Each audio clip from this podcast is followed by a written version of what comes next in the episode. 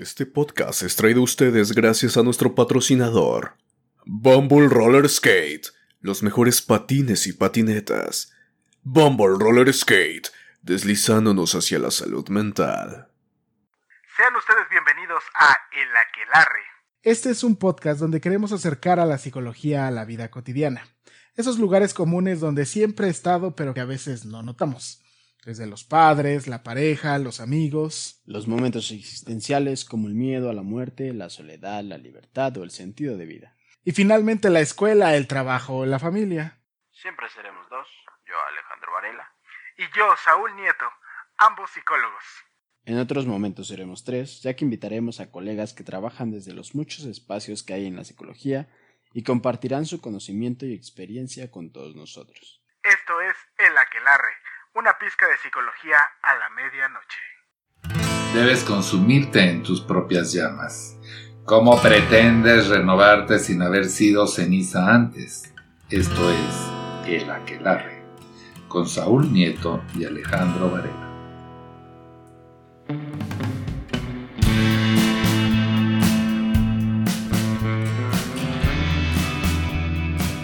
¿Qué tal? ¿Qué tal? Muy buenas tardes, muy buenos días, muy buenas noches. No sé en qué momento agradable esta madrugada usted nos está escuchando, pero sea usted bienvenidos a un capítulo más de su podcast querido, ya a casi nada de terminar la primera temporada, El Aquelarre. Como todas las noches, esta vez está enfrente de mí y no a mi derecha o a mi izquierda, mi ya tan querido aprendiz, el maravillado, el fantástico, el dinamita café, Alejandro. ¿Qué tal Alejandro? ¿Cómo estás? ¿Qué tal, Saúl? Me encuentro bien. Siempre contento por tus presentaciones. La estoy, la estoy afinando, valedor. Ah, eso sí, valedor, eso sí. Pero pues un gusto más estar grabando contigo, ¿no? Igual porque esta ocasión tenemos una invitada. Entonces pues me siento contento también por eso.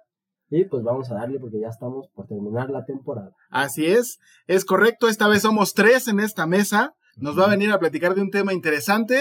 Sin embargo, hay que presentarla. Ella es la psicóloga educativa Diana Zavala. ¿Qué tal, Diana? ¿Cómo estás? Hola, chicos. Buenas días, tardes, noches, no sé. Eh, un gusto estar con ustedes ya. Estoy, la verdad, estoy muy, muy nerviosa. Ya se había alargado un poquito esto, pero Sí. aquí andamos, aquí andamos. Qué bueno, qué bueno. Pues, Diana, eres la que nos va a venir a hablar de la psicología educativa porque no hemos tenido todavía, o no habíamos tenido oportunidad de tener psicólogo educativo. Ya tuvimos este el que vino a hablar de comunitaria, el de conducta, clínica, pero incluso de varios modelos, pero nunca educativa. Tienes, tienes una gran va- ah, y el de, de- no, porque es psico- de educación especial. que Ok, ofrece Bueno, es que la psicología educativa es como el conjunto de, de de- varias, de, ¿no? muchas cosas, así es. Entonces, pues vamos a darle primero este rienda suelta a, a tu currículum. A Así darle, a es. darle. Venga, este Alejandro, échalo. Claro que sí. Ella es la psicóloga educativa Diana Zavala. Es egresada de la licenciatura de Psicología Educativa de la Universidad Pedagógica Nacional. La UPN. Así Así es. Además es ingeniera en alimentos de la UAM, amigo. Ah, eh, ah, Mm. ya eres la eh, no, pues eres la tercera invitada que tiene dos carreras. Ah, sí. Sí. Y fíjense que justo el estudiar la ingeniería me llevó un poquito a, a interesarme por la psicología educativa. Ah, muy Pero bien. ahorita- Ahorita nos cuentes, sí, por favor. Qué interesante, amigo, porque yo iba a estudiar ingeniería de alimentos y me fui mejor. A la, antes a la psicología, mira, tú te es. saltaste un paso. Sí, sí.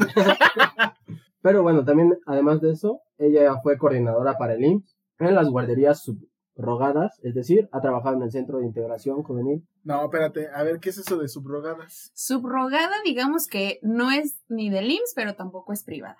Lo que hace el IMSS es, bueno, más bien tú como un dueño que quiere abrir una guardería, llegas con el IMSS y le dices, ¿qué pasó? Oye, fíjate que ya tengo el lugar, ya tengo este armado toda la mueblería, este necesito que me apoyes. Entonces el IMSS brinda ¿no? ayuda económica únicamente para la manutención de los niños que van a estar ahí. Por manutención me, re- me re- quiero referir a alimento, este, a que tienen que comprar ciertos materiales de uso pedagógico, entonces el IMSS se hace cargo nada más de esa parte. Ah, ok. Pero bueno, también, además de eso, ha trabajado en el Centro de Integración Juvenil haciendo talleres, pláticas para maestros, padres y alumnos, y actualmente sigue impartiendo estos talleres. Para el Centro de Estimulación Temprana, da clases, asesorías, talleres e intervención psicopedagógica, que se llama Dodilú, el Club de los Triges. Así es. Ah, muy bien. Pues yo creo que A ver, ¿cómo, cómo es que llegaste de a ingeniería en alimentos a psicología educativa? Fue algo bien chistoso porque a mí toda la vida me ha llamado mucho, mucho, mucho el convivir con niños y el, a ver, vamos a hacer esto y hacer juegos y todo, ¿no? Entonces, yo llego a la ingeniería y es un ambiente súper diferente, ¿no? Al, al, social, porque yo venía de, de una escuela muy social. Okay. Entonces, pues el estudiar eh, las matemáticas, las químicas, las físicas y todo esto para mí era súper complicado, súper difícil. Entonces fui acercándome a las asesor asesorías en la biblioteca y todo esto.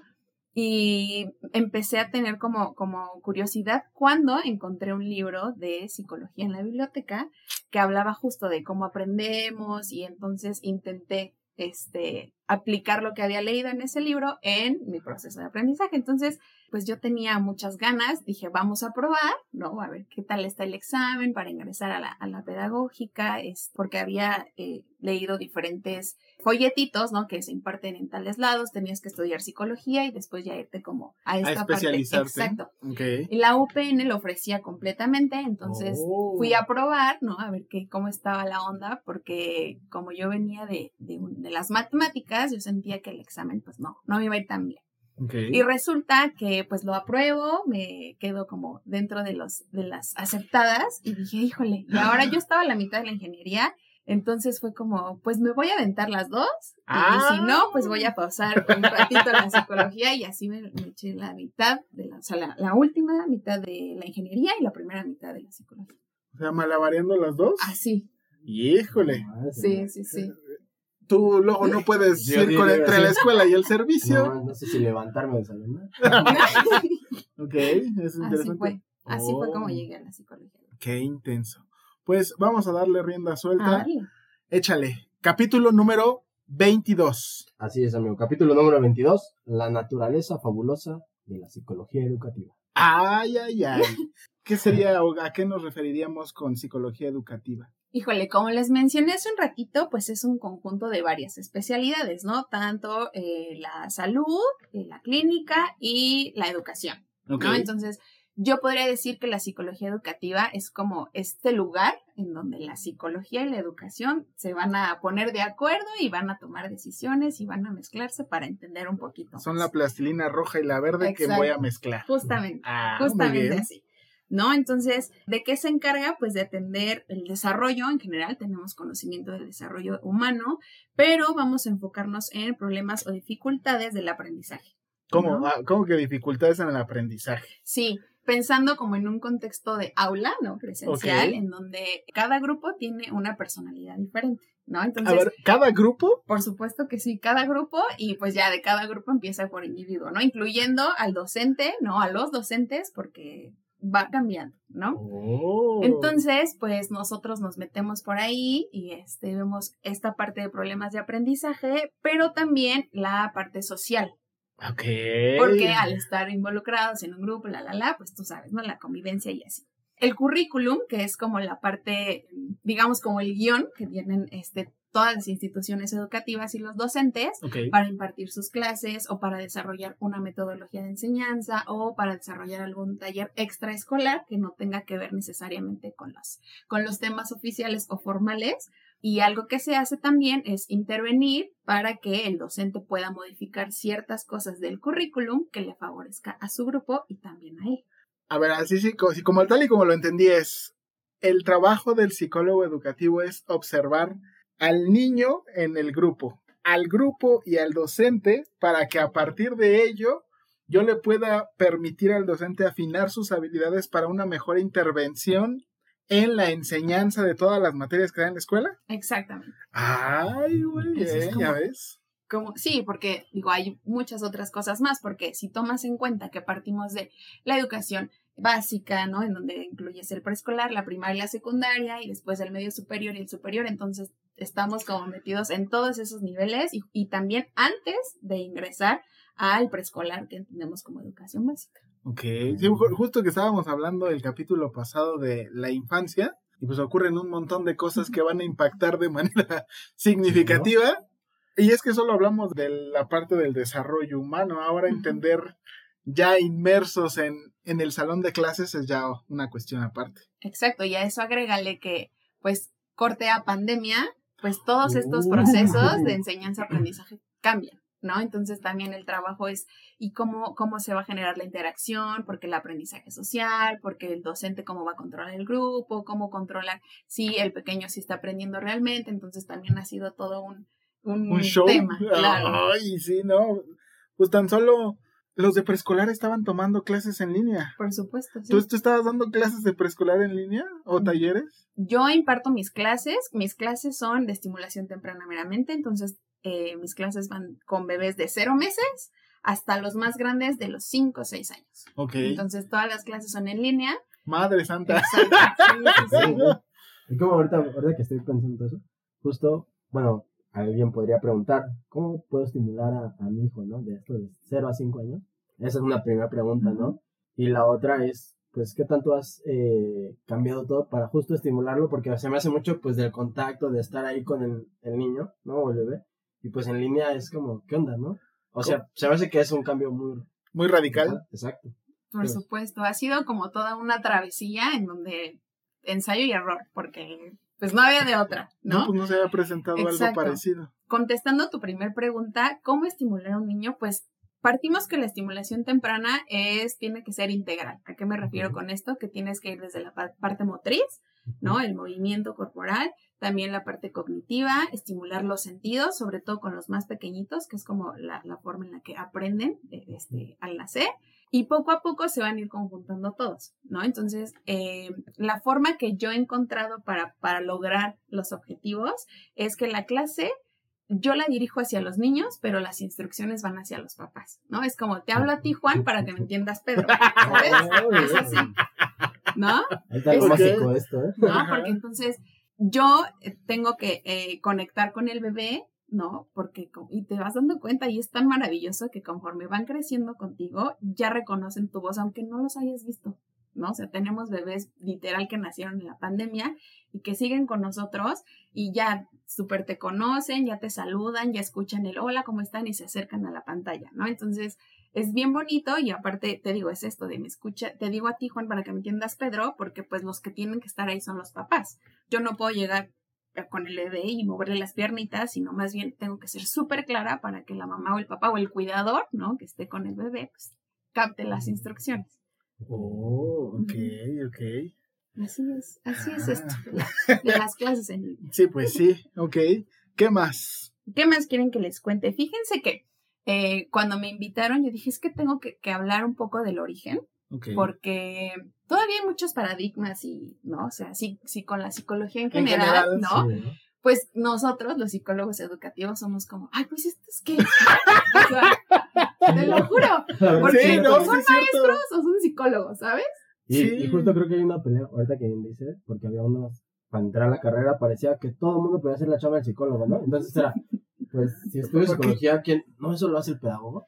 Sí, O puedo dar clase, y es como, no, pero hay otro, todavía está el psicopedagogo. Ajá. O sea, hay un psicólogo pedagogo, el psicólogo educativo y el psicopedagogo. y Entonces, como, Ah, chinga. entonces, ¿qué hace cada quien? no? Sí, exacto, es así. Entonces, eh, bueno, yo, yo lo pensaba así, pensando un poco en el origen, dije, bueno, a ver, vamos a retomar un poquito. Entonces sí saqué mis libros y eh, saqué un ejemplo de eh, Demócrito, este filósofo griego que fue en el siglo V antes de, Ajá. antes de Cristo, Oh. en donde él ya se preguntaba qué onda con el aprendizaje, ¿no? Incluso escribía, ¿no? O sea, ¿cómo es que, que logramos aprender ciertas cosas? Pensando en un ejemplo muy, muy básico, ¿no? Imagínate a una familia de heteronormada, ¿no? Mamá, papá y un hijo, en donde la mamá se encarga de eh, sembrar ciertas cosas. Entonces, por medio de la observación, el niño lo va aprendiendo.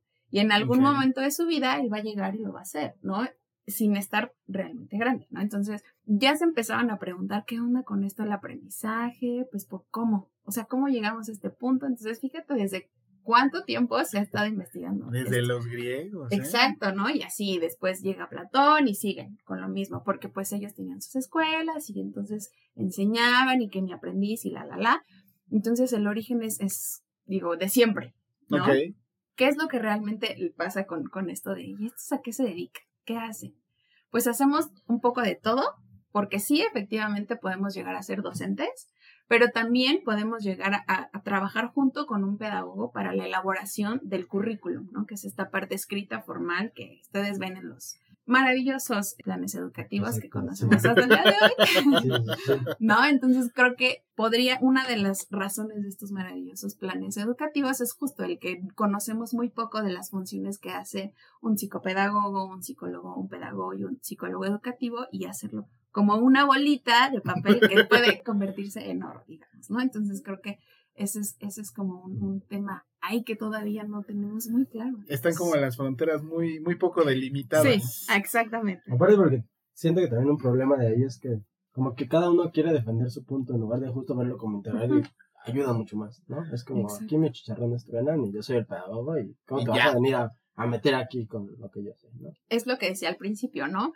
Conozco un poquito de lo que hace un pedagogo, conozco un poquito de lo que hace un psicólogo, pues lo funcionamos con la parte educativa y sale algo padre. Entonces sí, esta competencia entre colegas sí, me pasa. ¿no? no, pues que además también, pues no ayuda mucho que de repente en los trabajos no delimiten bien las funciones. Y que tampoco los planes de estudio se adapten. Cuando venía, vino Isaac y nos platicaba acerca de la educación especial, fueron 100 años del modelo médico y asistencialista, creo era. Entonces es como de, y aún así cuando nos platicaba de las, creo que son cinco fases, la última, aunque se supone que era la que ya estaban aplicando, era como, nos decían, ah, es un sueño esto. sí, es, es un poco complicado también por el, por el medio en el que estamos inmersos. Claro, y si nos ponemos a pensar todo el impacto que, en específico la psicología educativa, porque a eso viene, ¿no?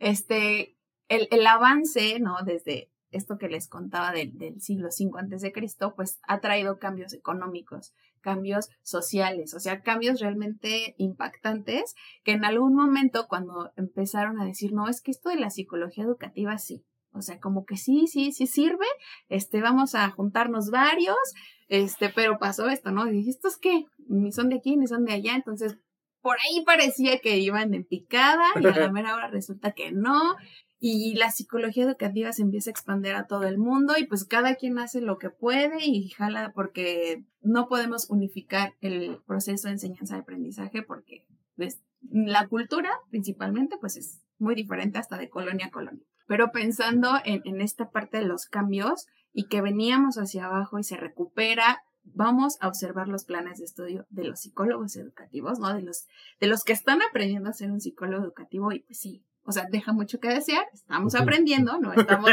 reconstruyendo, entonces justo necesita más apoyo, más visibilidad para que se pueda invertir ahí en, lo que tanto nos quejamos muchos eh, mexicanos que la educación y la, la, la, Entonces, ese es, por ahí la, la educación ya empieza desde los griegos. O sea, esta parte del preguntarnos cómo aprendemos. Exacto.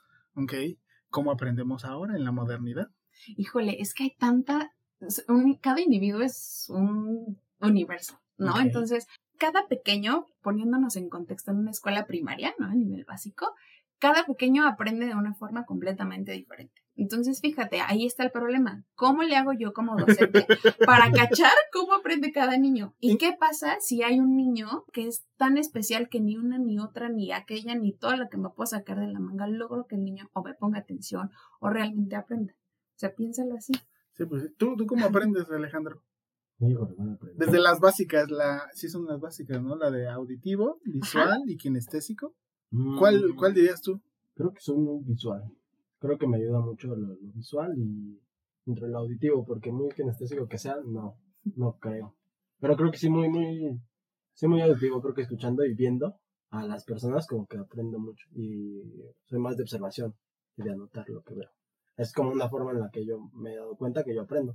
¿Qué pasa si el docente no se da cuenta que Alejandro es visual auditivo? El psicólogo con su capa. esa pregunta. Sí, justo, justo ese es como uno de los objetivos que como psicólogos educativos estemos dentro de la escuela. Muchas escuelas tienen psicólogos, sí, pero pueden no ser educativos y pueden no estar 24/7 en, en, en la escuela, ¿no? Entonces, ¿cómo voy a ayudarle al profesor a entender a este pequeño si yo no lo conozco? ¿No? Entonces es toda una magia, chicos, porque sí, eh, y se crean como desde lo general a lo particular, entonces este, el psicólogo educativo, una vez que ya observa el grupo, observa al docente, empieza a, a brindar diferentes estrategias que se pueden aplicar en el aula para mejorar los aprendizajes. Si hay algo como que no entra, como que aquí esto no me está funcionando, entonces el psicólogo también hace pruebas, ¿no? Para entender un poco más cómo aprender pequeñito, ¿no? Pruebas psicométricas, pruebas de las que tú quieras, que se utilizan muy en general, ustedes como psicólogos también las saben, entonces esas nosotros las podemos aplicar para entender y hay un acompañamiento con la familia, o es lo ideal, ¿no? Es lo ideal. ¿no? Eso es lo ideal. A mí la verdad es que en la universidad me tocó eh, eh, hacer este tipo de, de, pruebas en donde sí eh, había un, hubo un acompañamiento con este pequeñito y el informe y con los docentes, bueno, nosotros sugerimos esto, no, esto puede funcionar, detectamos esto, pero pues ya, de ahí a que nos metamos más allá, pues sí está complicado, pero sí es importante. Esto que mencionaba Alejandro, que él es muy visual y muy auditivo, pues probablemente sí, pero hay algo que es como llegar a la pirámide ¿no? del aprendizaje, que es la metacognición. Ok. ¿no? Eh, ¿qué, ¿Qué quiere decir la metacognición? Pues que yo sé perfectamente cómo aprendo y como yo sé cómo aprendo, yo puedo educarme solo. ¿No? Básica. Ah. Entonces, creo que nos falta mucho porque no nos han enseñado a, a entender cómo aprendo yo, ¿sabes? Entonces, el, el irlo trabajando eh, desde tempranas edades, justo la importancia de la estimulación temprana, que desde bien chiquititos podemos enseñarles a ser más visuales o a ser más críticos, a preguntarme todo, a ver, intento esto, lo vuelvo a hacer y si no me sale, pues ahí, ¿no? Entonces, si desde bien chiquititos nos metemos en este rollo del aprendizaje y enseñarle a, a los niños a, pues sí, a tener dudas sobre todo, pues probablemente lleguemos a una metacognición y de adolescentes y adultos y ancianos, todo lo que aprendan va a ser mucho más enriquecedor para sus vidas en general. Fíjate, para eso sirven los psicólogos Para eso educativos. sirven. Nada Pero fíjate lo importante que, que menciona y que dice, porque recordando muchas cosas, creo que sí, esta parte que, que decías en donde va como un acompañamiento con la familia o así, muchas veces, por ejemplo, de conozco a alguien que, por ejemplo, se supone que a una edad también eh, tienes que estimular también el lenguaje, ¿no? Para que el niño hable y así, ¿no? Entonces, hasta cierta edad, si el niño no habla, de repente empieza a preocupar. Entonces, hablando de esta cuestión, me pensó mucho justo como hay gente que empieza, no nota estas eh, dificultades que tiene un niño a lo mejor y piensa, ah, es que lo que la mayoría dice es que es este hiperactivo o tiene este déficit de atención, cuando justamente a lo mejor ni es así, ¿no? Tiene otras maneras de aprender. Y creo que muchas veces cuando se encasilla en eso es como un gran problema. Porque a veces la gente, no solo la gente, ¿no? También como psicólogos no hablamos de esta otra parte de la psicología porque a lo mejor lo clínico es como lo, lo guau que les puede ayudar. El beneficio creo que es muy importante el, el hecho de aprender esto, como que diga para que cada niño vaya aprendiendo. Y bueno, a mí me viene mucho a la mente, tal vez esté divagando mucho, pero eh, conozco mucha gente en la que a los niños de chiquitos no los dejan hacer las cosas. No los dejan como justo a, a estar aprendiendo y deja ahí, ¿no? Y siéntate. O se quieto. equivoca, se equivoca y está aprendiendo y yo he visto niños que de repente no están mal construyendo a lo mejor uno de los. Y no pueden y lo regañan. Ay, Y entonces es como, chale, y de repente yo he visto otros que los dejas y cuando ves, lo lograron. O sea, tuvo otros más intentos. Pero creo que ese tipo de crianza también a veces perjudica, ¿no? Ay, por supuesto. O el típico, ay, no quiero hablar, es que es bien flojo. Bien flojo, Sí, ¿no? ¿Sabes? Y luego lo, lo relaciona, ¿no? Con su papá también era así. Ay, es que de chiquito él también se tardó Sí, en hablar. sí. Su mamá me dijo. Yo sí. "Mm". Como que no tiene mucho que ver. No, este, nada, no, Esa nada. parte, ¿no? No, por supuesto que no. Es que el, el proceso de aprendizaje, pues es desde que nacemos, diría, si, lo- si lo quieres ver así. Otra cosa importante antes de que se me olvide es que mencionabas que a cierta edad tienen que hablar y a cierta edad tiene que pasar esto. A ver, no. No somos, no somos maquinitas, no somos como, no, no traemos instructivo. O sea, así como un niño puede hablar antes, un niño se puede tardar más, sobre todo si le estás enseñando más de un idioma, ¿no? Si además del español está aprendiendo inglés, pues se va a tardar un poco más en hablar, en tener un lenguaje expresivo, eh, eh, verbal, porque pues está aprendiendo dos cosas. Entonces es en lo que agarra la onda, ¿no? Eh, entonces sí, regreso un poquito, sí, no somos, no somos maquinitas, ¿no? Por eso la importancia de que el aprendizaje lo tengamos en cuenta, sepamos que el niño va a aprender desde que nace. Eh, Una cosa es el instinto y otra cosa es el aprendizaje. Un instinto, por ejemplo, es cuando están amamantando. Cuando el bebé nace y tiene el primer acercamiento con el seno, por instinto, él va a abrir la boca. Pero ¿qué pasa si yo le enseño a cómo hacerlo? Si yo acerco el seno, por ejemplo, a que lo huela, el niño sube la carita y en automático la boquita se va a abrir. Entonces ahí es cuando la mamá tiene que prepararlo para, ¿sabes? Entonces una cosa es el instinto y otra cosa es lo que aprende. Y si se lo voy enseñando este hecho tan natural, ¿no? Eh, que es el, el, el amamantar. ¿Qué pasa También- tan desapercibido? ¿Qué puede pasar tan desapercibido? Exacto. Pero también yo le estoy enseñando, él está aprendiendo y cuando ya tenga dientes ya no va a morder a la mamá porque la mamá ya le enseñó, ¿sabes? Entonces Ah. va como todo ahí, este, ligadito. Lo mismo cuando están, eh, lo que decías, de, de los juegos. Es importante que el niño se equivoque, sí. Lo que no se tiene que hacer nunca jamás en la vida es subrayar con marcatextos amarillo en dónde estuvo el error, ¿no? Sino más bien motivar a que lo intente otra vez y que él se dé cuenta de, ay, es que puse el cubito más en la orillita, lo tengo que poner más en medio para que quede derechito, ¿sabes? Entonces, todo eso es aprendizaje, todo eso. No, es- no sé si me estoy adelantando, pero ¿cuáles serían los problemas en el aprendizaje? Híjole, es que hay un montón. Y justo iba un poquito para lo que decía, Para lo que decía este, Alejandro. Alejandro de, puede ser eh, de hiperactividad, que ese de verdad, y este es eh, como un mensaje a la, a la población. Este, la mayoría de los papás es que no, no se está quieto, es que es bien hiperactivo. No. No, hay que normalizar la hiperactividad porque realmente sí es, sí es un, un, digamos, es punto y aparte. Si yo la normalizo, todos vamos a ser hiperactivos, entonces, pues no. ¿Sabes? Sí es algo que se tiene que atender y sí es algo que se tiene que detectar eh, porque nos ahorramos, digamos, dificultades tanto los cuidadores como los pequeños. El cómo manejarlo porque nos agarra en curva. ¿Cómo detectarlo? Pues sí, tienes varias pruebas y tiene que ser. No- nos damos principalmente cuenta cuando están en la escuela. Todo esto se va a ver sobre todo en la escuela, porque en casa es como, bueno, ya lo castigo, ya lo meto a su cuarto y ya, se acabó el, digamos, como la discrepancia, Ok. ¿no? Pero en la escuela el niño está prácticamente pues solito, ¿no? No hay, no está mamá que le diga, siéntate, o no está mamá que lo va a regañar. Entonces ahí es como, ¡pum! ¡Órale! Sí, vamos Ahí no hay chicote. pensando, exacto, pensando en este eh, contexto presencial que, que todavía está ahí como que entre sí, como que entre no. Entonces, ay Dios, son tantos los problemas de aprendizaje que podemos encontrar. Es que sí, si los menciono, voy a echar aquí tres Sí. horas. Pues nada más. Pero algunos- como para La empezar. dislexia, ¿no? Que, que también muchos dicen, ¿qué es eso? O sea, ¿En qué se come? ¿En qué trata? Para que todos me entiendan, eh, básicamente el, el problema o, o la dificultad está en la lectoescritura, en donde las letras me van a jugar ahí como una mala pasada y probablemente me coma algunas o las ponga eh, invertidas o las lea mal, entonces al niño le va, va a tener problemas de lectura. No es que el niño sea flojo, es que el niño le cuesta mucho trabajo exacto, entonces imagínate, él no sabe qué le pasa. ¿No? Él no entiende y si yo como cuidador, como docente no lo entiendo, pues cómo lo voy a apoyar, el pobre niño nada más va a ser un martirio el intentar leer una página porque lo van a regañar 800 veces porque no está, su cerebro no le está ayudando a darle, eh, ver la formita de las letras, ¿no? Entonces, mm, la discalculia, que es parecido, pero es con los números. Ah, Yo sufría de eso. ¿Ah, sí? Sí, yo creo que sí. En la, en eh, ah, no, pero en la vocacional, porque nomás no ataba con cálculo integral. Ah, eso es otra cosa. Sí, no, ya, ese ya, ya estaba muy grande como para ser diagnosticado. Claro, claro. Yo, por ejemplo, confundía mucho, es que no recuerdo cómo se llama, pero sí lo vi en la escuela. Confundía mucho la B con la D. ujú. ¿no? Y Siempre me decían, la que tiene un palito y una pancita. Y yo decía, bueno, o sea, yo ahorita de grande digo, no mames, pero no. Nunca me dijeron cuál Es que otro para qué lado, ¿no? Pues las dos tienen una- un palito y una Claro, pancita. claro. Y sobre todo tampoco podía decir la R.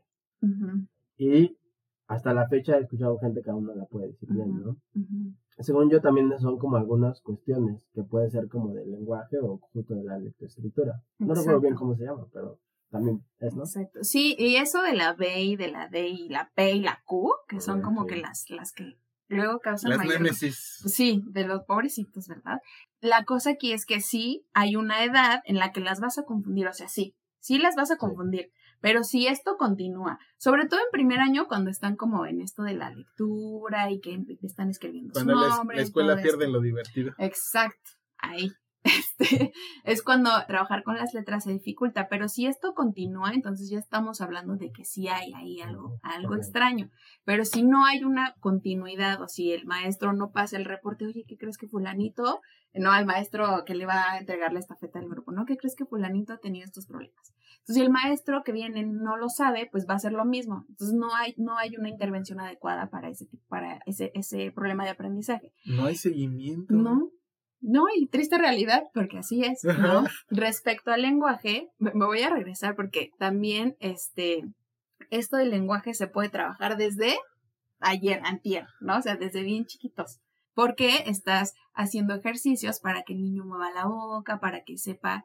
Hay un ejercicio que. Ay, bueno, háganlo en sus casas, por favor. A ver, aquí. Este, hay, Dígalo, muchas, hay muchas canciones que paran y cuando paran hacen. shh. Ajá. Entonces, ¿para qué sirve este, este Ese movimiento? ese-. Una, la lengua empieza a reconocer la posición de los dientes, porque si tú lo haces y le pones atención, el contrae la lengua y en- llegas a sentir como los dientitos, Ajá. ¿no? Entonces, esto le ayuda a los niños justo a reconocer lo que tienen en la boca, mueven y ejercitan los músculos orofaciales, que son los que tenemos justo alrededor de la boca, Los cachetes. Exactamente, que son músculos y se tienen que ejercitar. Entonces, esto, si yo lo empiezo a hacer desde antes, pues ya cuando empiece el lenguaje verbal expresivo, pues ya va a ser mucho más fácil el que yo pronuncie la R o este la- las que son mezcladitas, las que son como, como juntas, que se me olvidó el nombre de las sílabas, que es, por ejemplo, tres, ¿no? El bla, bla, bla, bla, blu, todo esto. eh, entonces- exacto. Exacto. tacloyo. Exacto, entonces sí pueden ser eh, eh, problemas de, de aprendizaje, pero también se pueden trabajar desde antes, ¿sabes? Entonces, si se trabajan desde antes y hay un seguimiento y todo esto, puedes llegar mucho más fácil a la conclusión de que sí es algo meramente biológico o que es algo que no se practicó. Ok. Ahora sí, pues ya, te- ya, ya nos fuimos por otro lado. La discalculia eh, en términos Ah, prácticos es. Discalculia es, digamos que es la hermana de la dislexia, ¿no? Y así como Pero con los números. con los números, exactamente. Ah. El 3 lo voy a poner a lo mejor al revés, o voy a hacer, lo voy a confundir con, con el 8, de, todo de, de trazos y observar y al hacer todo esto de las sumas y todo, es en donde ahí está presente la discalculia. Pero no porque no necesariamente no sepa sumar o restar. Es solamente como muevo los números, Exactamente, yo voy a resolverlo a como mi visión me da en estos números. Evidentemente va a salir mal. exacto. Y entonces ahí evidentemente me van a regañar porque no estoy sabiendo sumar y restar. Sí. Ok. Y fíjate, pobrecitos, porque entonces ya es un martirio el hacer sumas. Y ya nunca en la vida va a querer hacer sumas porque lo regañaban. Ya desde ¿sabes? ahí empieza el trauma de las matemáticas. Pero es que es todo un trauma, amigo, porque o sea, todavía- yo llevo un semestre de optometría, ¿no? Y Ya por eso me siento ¿Ah? optometrista. amigo. Pero es que aprendí mucho en ese semestre, entonces, justo algo que veía, muchas veces a lo mejor el niño ni siquiera lo confunde, ¿no? Hay algo tan básico como el que el niño necesita lentes, a lo mejor justo necesita lentes Exacto. y aparte los confunde. Entonces eso complica más la situación. No es justo que a lo mejor no pueda aprender o como hace rato le- se le dificulta leer. Y justo creo que todo esto de estar atento al pendiente del niño, te pueden entender cuando digas, no, pues mi hijo sí, solo que a lo mejor necesitaba lentes. Y entonces también viene un problema. Porque también, como decías, siempre queremos que el niño sea de tal o cual manera. O como, bueno, es que creo que en la educación básica las mamás son como muy así de, ay, es que Juanito, mira, es Juanito, ya lle- Juanito ya se cambia solo. Él ¿no? se salió de la rayita cuando pintó su caracolito, Exacto. mi amor. Y uno ¿Cómo le ayuda. Las hace más chueco que su hijo, pero las ayuda. Sí, Entonces creo que también perjudica. claro. Y también otra cosa que ahorita se me iluminó la mente, que mencionabas acerca de la hiperactividad. Este, y yo di el ejemplo de que todos los niños tienen hiperactividad porque los papás así son. Hay un niño, ¿no? Que está en el salón de clases o en su casa, porque ahorita hay educación este, en, En casa, línea. y el niño se para cada rato. Para y se para y anda por aquí, por allá, y está bien, o tira el lápiz y se agacha y lo levanta. Es que no pone atención, es hiperactivo. A ver, señora, está enfrente de una computadora, pensando en esto. Tal vez la forma en la que aprende el niño es moviéndose. Tal vez su necesidad es esa. Y eso no quiere decir que no esté poniendo atención. Pregúntele qué es lo que dijo la Miss. Si el niño le contesta, entonces está poniendo atención, ¿no? Si el niño no le contesta o le dice o le inventa algo, entonces hay que modificar ciertas cosas de la rutina en casa para que el niño encuentre la forma, pueda aprender y usted le pueda ayudar, ¿no? Entonces la hiperactividad no es que el niño se esté parando a cada rato, no es que el niño lo que dice, no es que está papando moscas, no, es que se distrae. No, o sea, puede, puede ser algo más. Ok. No, puede ser, puede ser. justo. sí, me creo, Ok. sí me creo. No, entonces, es, es, te digo, no hay que normalizarlo porque sí realmente son problemas importantes que se tienen que tratar y que se tienen primero que diagnosticar, ¿no? Que te digan si sí o si no. Y después que entre todos, porque la escuela y la, y la familia siempre tienen que ser equipo. Para que esto funcione, siempre tienen que hacer equipo. ¿no? Cosa que no pasa. ¿no? Porque las mamás le echan a las maestras, a los maestros y de regreso. Entonces, pobres niños están entre mi mamá dice que la maestra es una tonta y mi mamá y dice, Sí. bueno, entonces, ¿A quién le hago caso? ¿no? Mm. Entonces, sí, eso es importante, que se haga equipo y justo el canal puede ser un psicólogo educativo, ¿no? Si yo no puedo ver a la maestra, bueno, lo puedo tratar con el psicólogo educativo, que digamos que es el intermedio, el punto de El mediador. aparte, exacto. Entonces, a ver, señora, ¿qué iba, qué iba vi con la docente? ¿Por qué? Pues porque todos buscamos el bien para el estudiante, el niño en este caso. Ok. Ah. ¿Algún otro problema del aprendizaje? Esos son, bueno, que esos son los básicos. Sí, son Los como los usuales. Exacto, sí, Ajá. pero pues sí, hay, hay, hay bastantes. Uno que- exoticón. Exótico, híjole. Uno que es que es difícil de, yo me imagino, Ay, de difícil de va. encontrar o de Mm, diagnosticar. ahí les va cuál.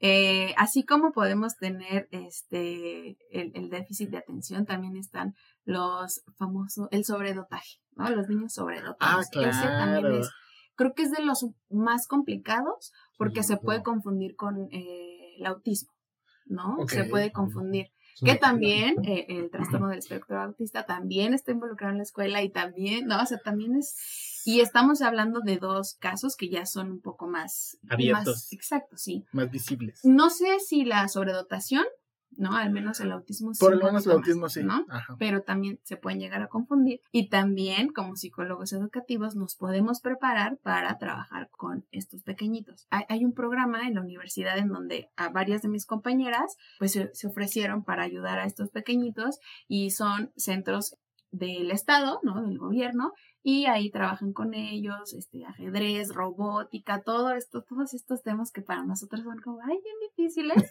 No, hombre, ellos están haciendo papiroflexia. Sí, Entonces, Ay. este, y, y se preparan y llevan justo materias especiales, eh, mis, mis colegas, ¿no? O sea, para trabajar con este tipo de niños sobredotados.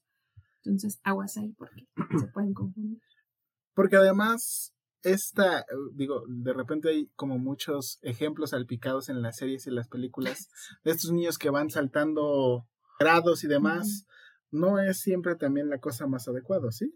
Mm, Si lo vemos desde la parte social, ¿no? Y de, de un poco, si hay una brecha generacional bastante grande, aunque el nivel, digamos, de aprendizaje sea el mismo, claro que sí hay una brecha generacional y también el psicólogo educativo puede trabajar ahí. ¿Por qué? Porque Ah, también está sí. inmerso en la parte social, ¿no? En donde eh, tienes que trabajar con el grupo, también con los docentes, también con el niño, también con los papás, para que su, su estancia en este grado escolar pues no sea tan complicada, porque eso también ustedes saben perfectamente que tiene mucho que ver, ¿no? Si me siento cómodo en un salón, si la escuela es realmente para mí, porque eso pasa. Hace poco tuve, tengo un alumno que ya es más grande, es el más grande que tengo, él está iniciando el bachillerato y estaba en una escuela que realmente no, el sistema de la escuela digamos que es bueno, no es meramente constructivista, pero para eh, este alumno, pues no, pues, porque él no, no, no, no, o sea, no podía con, con este modelo, él le costaba mucho trabajo.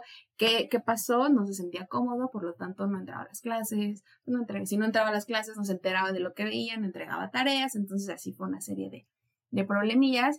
Yo sugerí a, a la familia eh, que pues buscaran una escuela que le ayudara a él a ver cuáles son digamos, como los puntos fuertes de, de- del estudiante, no, pues es que es muy artístico, le gusta más aprender así, ok.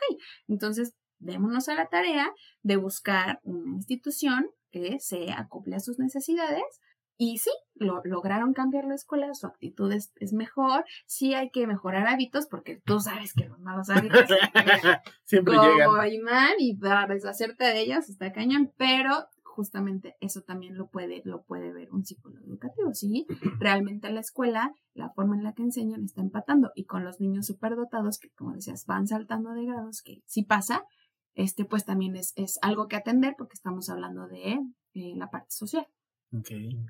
Dijiste modelos, por ejemplo, en psicología, la psicología clínica ya ves que tenemos que el psicoanálisis, que la gestal, que el conductismo. ¿Cuáles son los modelos en psicología? Mencionaste, por ejemplo, ahorita uno. Sí, ¿Qué mencionaste? constructivista. ¿Qué es ese del modelo El modelo constructivista? constructivista nos plantea la idea de que sea el niño o el estudiante el que llegue a su aprendizaje, ¿no? Que sea yo quien lo descubra, ¿no? Que sea yo pensando en un niño investigador, ¿no? En una persona investigadora. Que sea yo la que busque las respuestas de este problema. Eso es básicamente. Tú te haces eh, propio de tu proceso de aprendizaje. En lo general, yo docente soy tu guía. Te puedo sugerir ciertas cosas, pero tú eres el responsable de cómo vas a aprender. Que es mm, parecido al Montessori, ¿no? Eh, que es en donde el Montessori es para niños bien chiquititos, ¿no? En donde ellos son, y te das cuenta, y está bien padre porque entras a un salón de clases de, de kinder normal de- y ves las mesas que son pues, más o menos al tamaño, que a veces los libros los tienen más arriba, o tú en tu casa, cuando el niño empieza a caminar, pues le quitas todo y lo subes lo más Así arriba es. que puedes para que no le alcance. El sistema Montessori propone que todo el espacio en donde esté un niño sea adecuado y adaptado a sus necesidades, su tamaño, el, el tamaño de las manitas, por ejemplo, usan herramientas y tienen el martillo, el martillo es martillo, chiquito, no pesa. Ajá. Wow. Ah, en, seguramente en, en internet han visto estos materiales didácticos, que es un mantelito de, de mesa y tiene el círculo dibujado para el plato, el círculo más pequeño para el vaso, la silueta del tenedor, la silueta de la cuchara. Entonces es porque el niño se hace responsable de, de sí mismo, digamos, ¿no? Entonces yo, ah, el grande es para este. Y ahí también está aprendiendo. Figuras, ¿no? Está observando porque la silueta del tenedor tiene que entrar el tenedor y no, no va la cuchara. Entonces son, son como dos de los, de los más famosos eh, o de los que hemos escuchado un Mucho poquito más. más. que en mi punto de vista creo que son los que a mí me agradan más, Ok. ¿no? El, el hacer autónomos a los niños. Yo, en mi experiencia profesional y de vida, eh, a mí me gusta promover la autonomía en los pequeños. ¿no? Y, es en la autonomía en general de sus eh, cuidados personales, cumplir sus necesidades básicas conforme a su edad, porque no voy a poner a un niño de seis años a freír un huevo, pero este que ellos vayan haciéndose autónomos para que justo el proceso de aprendizaje sea de la misma forma. ¿no? El que no tenga que esperar a que mi mamá se siente y ella me haga las sumas, porque yo no quiero cuando yo puedo hacerlo y si me equivoco me van a decir, ay, creo que aquí está mal, vamos a, ¿no? a dar ahí A ver acompañamiento. qué onda. Oh, qué interesante. ¿Qué otra cosa más se abre dentro de la psicología educativa? ¿Qué otra cosa más? Pues son, son muchas, porque, como te decía al inicio, el psicólogo educativo puede hacer de todo. Fíjate, se me acaba de ocurrir una. ¿Cómo es este el espacio social, la interacción entre iguales? ¿Entre iguales psicólogos? No, entre iguales, Ah, este, porque- morritos. Ah, híjole, ay, es que es todo bonito. A mí todo se me hace muy bonito. se nota que amo mi trabajo. Ajá. creo que, ay, es que, es que va variando porque van cre- vamos creciendo y pues nos vamos desarrollando de forma diferente.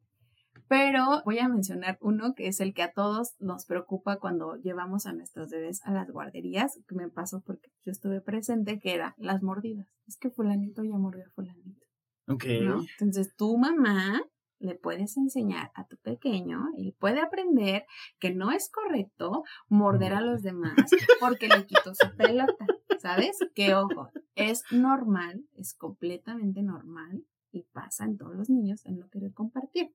Parte del desarrollo, por supuesto que sí, pero ellos tienen que aprender a desenvolverse en un entorno social, Sí. porque pues así somos, ¿no? O sea, es básico. Entonces tenemos algo que es el aprendizaje social que pasa en convivencia con pares. Primero, pues no, no voy a querer y no voy a querer compartir, me cuesta trabajo por, pueden ser muchas circunstancias, por cómo eh, está estructurado mi hogar, tal vez soy hijo único, tal vez convivo con más hermanitos, tal vez no, no lo sé. Pero básico es, no, no, pues no, no quiero compartir, ¿no? O sea, esto es mío y, y después va a estar, el, cuando empiece como el acercamiento, es meramente observar qué hace eh, fulanito, porque podemos tener el mismo material los tres ahorita, ¿no? Los mismos cubitos que mencionabas y tú vas a hacer una torre, pero yo voy a hacer un tren. Ah, pero es que él va a hacer un puente. Entonces los tres tenemos el mismo material, pero cada uno va a hacer algo diferente. ¿sabes? Entonces yo estoy observando lo que hacen ustedes dos. Ay, ya quiero también hacer una torre. Sí. Entonces Ah, ahora lo que estaba haciendo va a ser al revés, ¿sabes? Y eso también es aprendizaje, ¿no? Está dentro del aprendizaje social. ¿Qué más pasa? Después ya va a haber este contacto en donde pues ya vamos a, a mezclar lo que estábamos haciendo los dos y vamos a hacer un nuevo juego. Que tiene que quedarnos súper claro a todos que los niños aprenden jugando. O sea, eso, es- eso, eso debería de estar, ¿no? Así ya deberíamos de tener el chip de que los niños aprenden jugando. Enmarcarlo, por favor. Por favor, sí, ¿no? Y nada de que, ay, es que no se está quieto, señora, su niño está sano. Déjelo que juegue, enséñele mejor, ¿no? A cómo hacerlo, a que esto sí, que esto no, y así.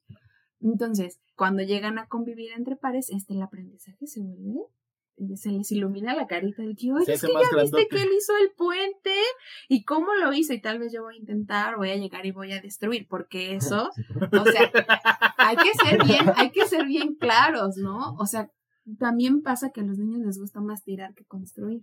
Pero entonces nosotros, sí, y y nosotros les compramos los bloques y, y lo que dicen las mamás es que, ay, es que nada más los tira. Yo armo la torre y los tira. Pues sí, señora, porque pues, todavía su etapa está, en, todavía le cuesta, a lo mejor es, es cuestión de desarrollo que todavía no está preparado su cuerpo para ensamblar. Pues es como, eh, ah, yo hice el servicio en el papalote y está el área de las burbujas. Y es, ahí te Ay, avientas a hacer las burbujitas, Sí. pero ellos lo que quieren hacer es reventar la burbuja. Claro, Principalmente los más chiquitos es como de, claro. ay, quiero reventar la burbuja. Exacto, y entender entonces, la, la lección aquí sería que el aprendizaje también se va moldeando.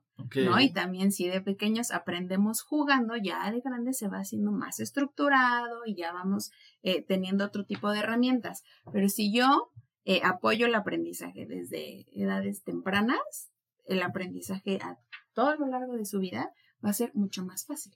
¿no? Va a ser mucho más enriquecedor y va a poder explotar todos sus recursos para que realmente tenga el aprendizaje significativo. Yo sé que es un tema muy amplio y este, Bastante este amplio. sí, Sí, no, tienes que venir otra ¿Verdad segunda, una, sí? la A siguiente temporada. Sí. Ah, yo creo que como acercándonos al cierre, esta sería una pregunta este, fundamental. Ah, venía. ¿Cuáles son los retos que enfrentan los niños en pandemia y su, su afectación a largo plazo?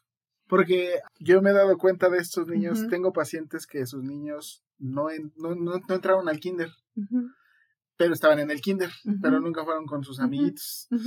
Este, desde los que terminaron, tengo pacientes que terminaron la universidad este, en línea, que terminaron la prepa en línea, que terminaron la secundaria en línea, cuando era algo que no estaba planeado. Exacto, qué coraje, ¿no? Sí, Ajá. Ay, ¿por qué? Además, creo yo que los niños son eh, los menos visibles en la afectación de la pandemia, porque pues si yo me harto, pues me pongo el cubrebocas y por lo menos les salgo a dar una vuelta a la manzana caminando y eso me, me tranquiliza, Ujú. pero los niños es llévame al parque, quiero ir a subirme otra vez, a jugar y que no lo puedo hacer porque estaban cerrados los parques. Ok. Estamos hablando de máximo tres generaciones diferentes. Bueno, un poquito más. Un montón más, ¿Por pero por lo menos. Está pensando en esto que decías del kinder, porque hay pequeñitos que nacieron en pandemia, entonces que ellos no conocen un parque a lo mejor, Ok. o que ellos no conocen un supermercado. No lo conocen porque no les tocó salir, Ajá. ¿no? La cosa es cómo lo voy a preparar para cuando salga, porque va a ser un impacto, una, un este, desborde de estímulos, ¿no? El ruido, las luces, personas, objetos diferentes, olores, pensando en niños muy chiquititos, ¿no? Entonces es, desde casa se puede trabajar pues acercándolo, poniendo ruido a la tele de, de la calle, ¿no? Familiarizarlos con lo que es, digamos, normal o conocíamos como normal. Con los pequeñitos que dejaron de ir a la escuela, sí va a haber afectaciones, pero creo que el problema no son los niños directamente. ¿A, a quién va el ¿Qué? cachetadón? Déjame, siento bien. Lo voy a, lo voy a generalizar en una palabra, pues son los cuidadores, ¿no? Chispas. Porque no necesariamente hay mamá o papá, pero los cuidadores en general. Porque a mi cuidador es al que me preocupa que no aprenda porque no está poniendo atención en clase. Pero Sí. el niño se puede adaptar bien fácil, ¿sabes? Los niños se adaptan mucho más fácil porque realmente ellos no tienen toda la experiencia que nosotros. Entonces, nosotros somos los que les ponemos ahí el, el- el- la No. barrera para que no se desenvuelvan. Claro que social, sobre todo en la parte social, les va, se va a ver ahí este, un poco distorsionada, pero insisto, ellos se adaptan. nosotros nos tenemos que adaptar también, ¿no? Y encontrar estas herramientas que podemos brindarles a ellos para que convivan, para que eh, aprendan que hay la distancia, que las manitas, que de verdad ellos lo hacen tan fácil. De verdad, Bueno, o sea, de verdad que sí. Somos nosotros los que Por tendríamos que, que sí. ser, que ade- adoctrinarnos a esa que parte. sí, que sea- nuestra angustia no sea su angustia. Exacto, porque pues ellos, pandemia, pues sí, hace poco rápido. eh, un pequeñito, su papá se, eh, me decían, es que, es que no, no sé cómo hacerle, porque de, de repente, así de repente nos salimos, este, porque vamos a, ver que si el cartero dejó algo, y ya se pone a gritar por la ventana, mamá, mamá, y yo, así de la nada, ¿a poco no me digas? Entonces, pues ya entre que una pregunta, entre que la otra, que es la abuelita se juntó, resulta que todo empieza cuando el papá se enferma, ¿no? Eh, eh, de, la COVID, y pues al niño no le explican nada, no, no, pues tu papá se enfermó y te vas a tener que quedar con la abuelita. Entonces el niño, ah, caray, pues cómo, ¿no? Entonces la angustia de la mamá es que él tiene mucho miedo. A ver, este, Tú le enseñaste el miedo. Sí, ¿no? Entonces nosotros somos los que tenemos que reeducarnos para que estos niños que crecieron en pandemia y que siguen viviendo en pandemia se relacionen de una manera más cordial con sus, con sus pares y sus no pares también. Ok, perfecto, pues. Creo yo que esto es solo un primer plano, un primer acercamiento a todo lo que es la psicología educativa. Por supuesto que tendrás que venirnos a hablar de otras claro. cosas. Tú que eres así harto apasionada, Ay, sí. Sí, ¿no? sí, sin duda. Pues más bien, eh, ¿con qué te gustaría concluir? ¿Con qué me gustaría concluir? Con algo que yo, pues últimamente ya me creo y ya me apropié de, de- esta idea, es que todos los adultos, tengamos o no tengamos un niño en nuestro cuidado, somos responsables del bienestar de cada uno de los de todas las infancias. Entonces, eh, así sea el niño del vecino, el niño que te encontraste en la calle, también es responsable porque eres parte de una sociedad y es una sociedad que pues está construyendo su futuro y pues son los chiquitos los que van para adelante. Perfecto. Tremendo, ahí está, Violines. cachetadón. No, yo sí sentí los violines porque yo no entendía eso hasta que estudié psicología. ¿Verdad? Y me empecé a preocupar cuando tenía todas estas pruebas de los niños que ya no Exacto. avanzaba, había con sus papás. Y entonces trataba de ayudarles. O de alguna manera, pues sí, como dices, que fueran como más dependientes. No digo, auto. Autónomos. Autónomos. Sí, sí, sí, justo. Sí, porque independientes creo que no vamos a poder Sí, no, ser no. nunca, entonces Pero sobre todo, yo con lo que me quedo de este capítulo que quisiera aportar es esto que habíamos hablado en lo de la discapacidad. Creo que esta cuestión del aprendizaje, en todos estos cambios, es que creo que la- el ambiente es el que incapacita. Claro, No somos nosotros, ¿no? También como esto de los superdotados o los que a lo mejor no. Es el mismo ambiente el que no se adapta a ellos, ¿no? Más bien nosotros, de- en esta construcción, siempre queremos que todo se adapte a lo que ya está establecido, ujú, ¿no? Entonces, exacto. es como muy bonita esta última parte y sí hay que ponerle ahí violín. Hay que reeducarnos. chicos, Así es. reeducarnos. Hay que reinventarnos, volvernos a estructurar, desarmarnos y volvernos a armar. Sí. Perfecto. Tienes que volver, por Por favor. supuesto. Tienes que volver. ¿Tienes tú redes sociales? Alguien donde diga, yo quiero llevar a mi chiquilín con Diana, tu lugar donde trabajas. Por supuesto, es un centro de estimulación temprana que debo decir, presumir que es mío y de otras dos colegas, Ok. este, que pues por la, nuestra necesidad de, de ayudar a, a las familias, pues como nació Dodilú, el Club de los Trijes, pues los viernes por lo general nos, nos hacemos una transmisión en Facebook para hablar de ciertos temas. El viernes pasado eh, platicamos acerca de la lactancia, Ok. ¿no? Que, que, que no debería de ser un tema este, tabú, pero desgraciadamente todavía lo es. Entonces, todos los viernes a las 8 de la noche. Y pues igual, eh, en, en esa misma plataforma nos pueden contactar para saber eh, alguna asesoría, este, consulta psicológica, eh, todo que tenga que ver con crianza y estimulación temprana, pues ahí andamos. Perfecto. ¿Solo están en Facebook? Solo estamos en Facebook por ahora, pero pues probablemente ahí estaremos abriendo más redes sociales. Pero ahorita Perfecto. Facebook. Facebook. Muy bien. Ahí colgaremos ahí el, el hashtag. Te vamos a taguear, se llama, ¿verdad? Hacer el tag. No sé, te vamos a poner el hashtag ahí.